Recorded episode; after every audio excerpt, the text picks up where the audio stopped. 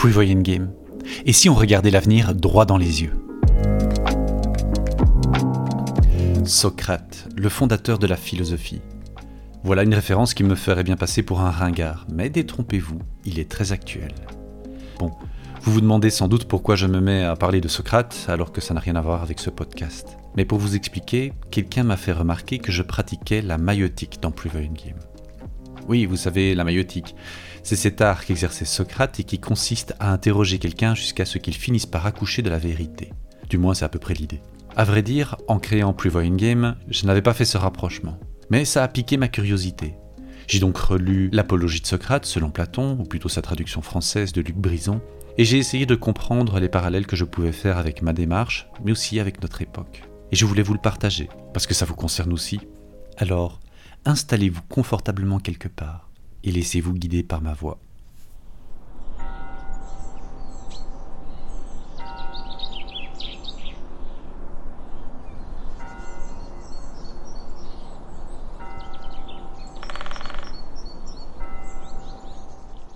Nous sommes à Athènes, en moins 399. Socrate, qui est un vieil homme d'environ 70 ans, est sous le coup de diverses accusations qu'il juge calomnieuses, et qui cachent selon lui des accusations plus anciennes. Il se présente à son procès qui a lieu dans une enceinte avec des juges et un public plutôt bruyant. Passage 29D. Chercher à montrer qu'il a tort. Citoyen, j'ai pour vous la considération et l'affection les plus grandes. Mais j'obéirai au Dieu plutôt qu'à vous. Veuillez m'excuser, mais je dois déjà interrompre la lecture. Il faut savoir que Socrate a pris l'habitude d'interpeller ses concitoyens d'une façon déplaisante pour certains, ce qui l'a conduit à ce procès. C'est ce qu'il va raconter après. Et il rappelle ici qu'il est motivé par un oracle, c'est-à-dire un message divin qui a été lu, je crois, dans les entrailles d'un animal. Or évidemment, si Socrate considère qu'il est commandé par un dieu, alors aucun procès ne pourrait avoir raison de lui. C'est un élément important, plus important que vous ne l'imaginez probablement à ce stade. Et j'y reviendrai plus tard. Il y a autre chose aussi que je dois mettre en évidence. Il commence par dire qu'il a de la considération et de l'affection pour ses concitoyens, et ceci malgré l'animosité qu'il inspire. Continuons. Jusqu'à mon dernier souffle, et tant que j'en serai capable, je continuerai de philosopher. C'est-à-dire de vous adresser des recommandations et de faire la leçon à celui d'entre vous que, en toute occasion, je rencontrerai, en lui tenant les propos que j'ai coutume de tenir. Oh, le meilleur des hommes, toi qui es athénien, un citoyen de la cité la plus renommée dans les domaines de la sagesse et de la puissance, n'as-tu pas honte de te soucier de la façon d'augmenter le plus possible richesse, réputation et honneur, alors que tu n'as aucun souci de la pensée, de la vérité et de l'amélioration de ton âme, et que tu n'y songes même pas? Imaginez la tête des gens que Socrate aborde, et leur réaction complètement désemparée.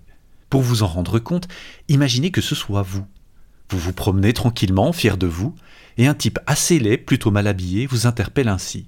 Bon, on peut se dire que Socrate n'utilisait pas toujours la même accroche, mais il est vraisemblable que ses concitoyens ne se soumettaient pas à l'exercice de bon cœur, et qu'ils cherchaient surtout à l'esquiver. Et si, parmi vous, il en est un pour contester cette affirmation et pour prétendre qu'il se soucie de l'amélioration de son âme, je ne vais ni partir, ni le laisser partir.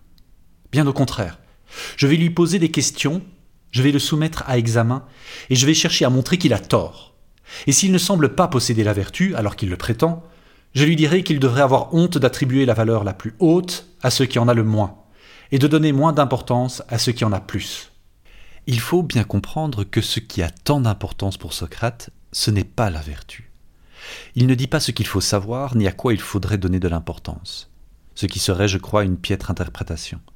Non, ce qui a tant d'importance pour Socrate, c'est le fait de ne pas chercher à éprouver sa vertu. C'est le fait de se maintenir dans la croyance fausse qu'on a de sa vertu. Ce qui est contraire à l'amélioration de son âme, parce que si on se croit déjà vertueux, à quoi bon s'améliorer? Avec un jeune homme ou avec un plus vieux, quel que soit celui sur lequel je tomberai, avec quelqu'un d'ailleurs ou avec un habitant d'Athènes, mais surtout avec vous, mes concitoyens, étant donné que par le sang vous m'êtes plus proche, voilà comment je me comporterai. C'est cela, sachez-le bien, que m'ordonne de faire le Dieu.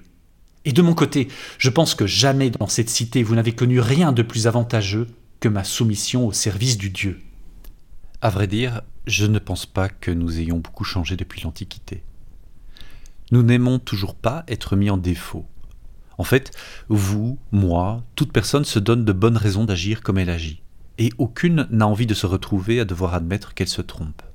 Alors, concrètement, personne, de ce que j'en sais, ne se soumet docilement à cet exercice-là, pas plus maintenant qu'il y a 2400 ans.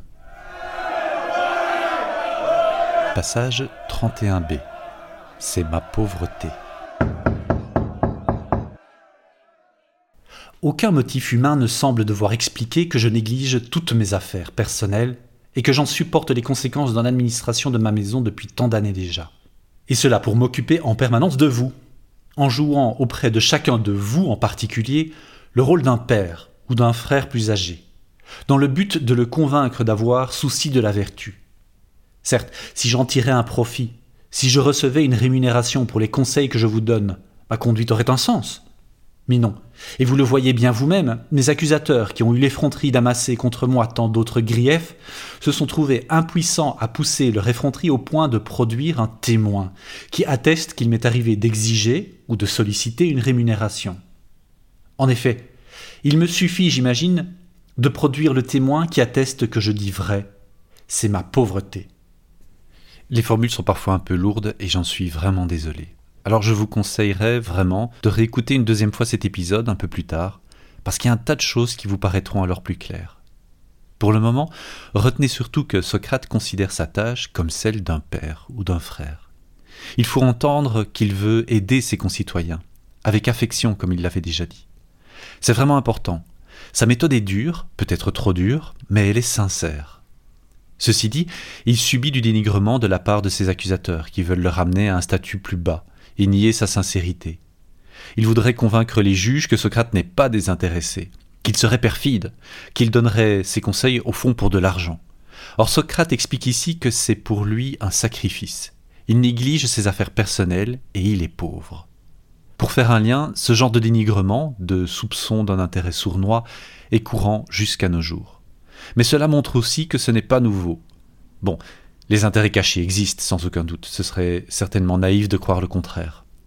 Mais Socrate veut se laver de cette accusation, parce que son sacrifice est en fait un élément important, j'y reviendrai. Passage 31c Il y a longtemps que je serais mort.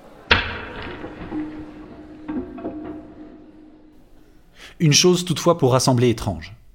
Alors que, bien sûr, je prodigue à tout vent mes conseils en privé et que je me mêle des affaires de tout le monde, je n'ai pas l'audace de m'occuper des affaires publiques et de monter à la tribune de l'Assemblée du peuple, dont vous êtes les membres, pour donner des conseils à la cité.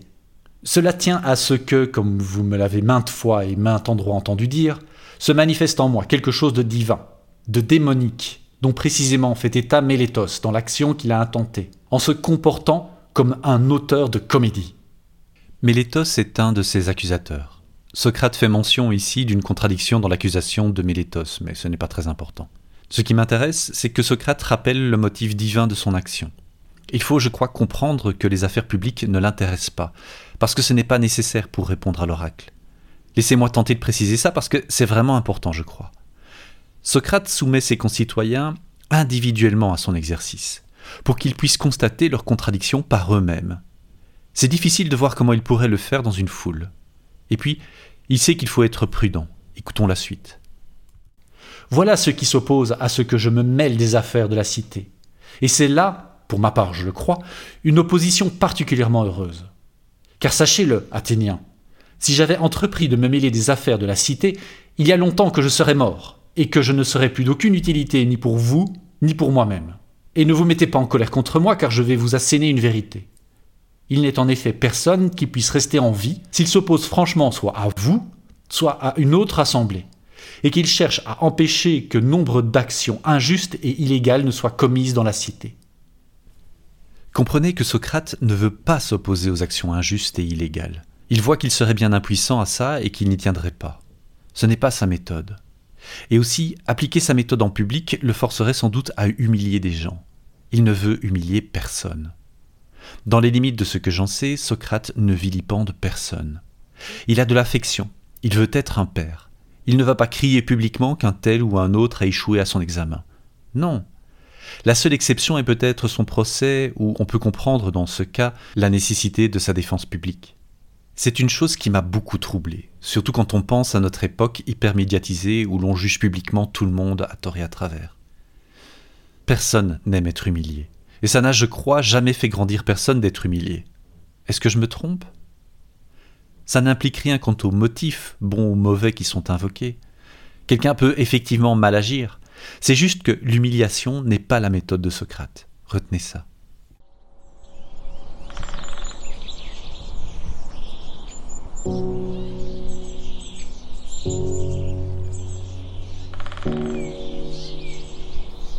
Passage 38 D.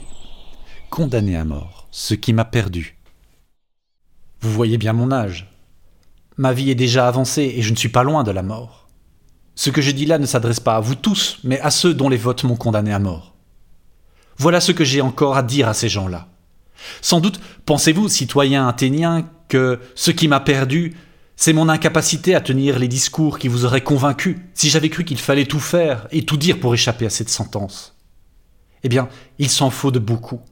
Non, ce qui m'a perdu, ce n'est certainement pas mon incapacité à prononcer des discours, mais bien mon incapacité à faire montre d'audace et d'effronterie, et à prononcer le genre de discours qui vous plaise au plus haut point, en pleurant, en gémissant, en faisant et en disant beaucoup d'autres choses que j'estime être indignes de moi.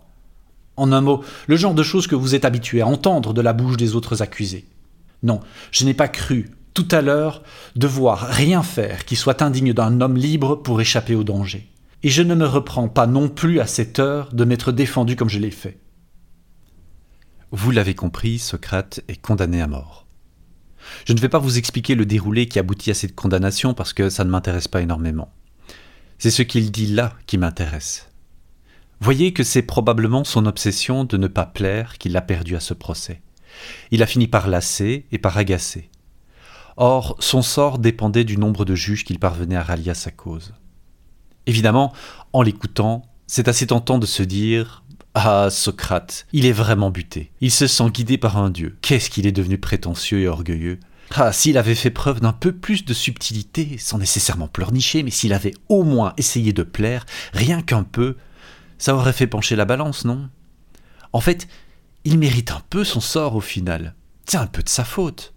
Vous aurez compris mon sarcasme. Je trouve qu'on arrive là au cœur de ce qui m'a touché. Faut-il plaire Et faut-il sauver sa peau? Nous, nous devons bien constater de nos jours aussi à quel point il est important de séduire et de plaire. C'est même fondamental. C'est souvent une question de survie sociale et professionnelle. On n'en meurt plus physiquement, mais on en meurt moralement. Par exemple, il est évident qu'on n'intègre pas un groupe, une entreprise, une association ou n'importe quelle communauté en commençant par décortiquer ses incohérences et par mettre ses membres mal à l'aise, même avec la meilleure intention. En tout cas, je n'ai jamais vu ça, moi, à part suivi d'un bon coup de pied au cul. Et aussi, dans notre société ultra-marchande où tout finit par devoir se vendre, il serait mal avisé de dire à nos clients qu'ils se trompent. Bien au contraire. Et les grandes entreprises, autant que les politiciens, nous abreuvent de flatteries, jusqu'à l'indigestion.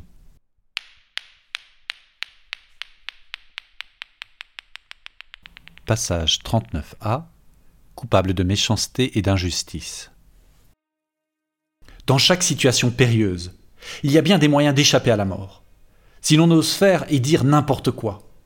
Mais attention, citoyens, il est moins difficile d'échapper à la mort qu'à la méchanceté. La méchanceté, en effet, court plus vite que la mort. Aussi, maintenant, lent et vieux comme je suis, ai-je été rattrapé par le plus lent des deux mots, tandis que mes accusateurs, qui sont vigoureux et agiles, l'ont été par le plus rapide, la méchanceté. Ainsi, tout à l'heure, allons-nous nous séparer, moi, qui serai condamné à mort par vous, et eux qui auront été reconnus par la vérité coupables de méchanceté et d'injustice.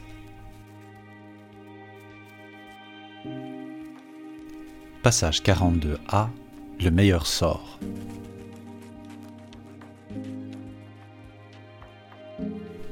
Mais voici déjà l'heure de partir. Moi pour mourir et vous pour vivre. De mon sort ou du vôtre, lequel est le meilleur? La réponse reste incertaine pour tout le monde, sauf pour la divinité.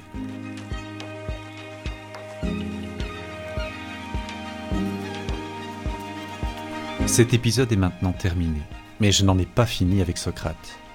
Je vous laisse y penser en attendant le prochain épisode. Merci pour votre écoute. Je suis Fabien Gabriel.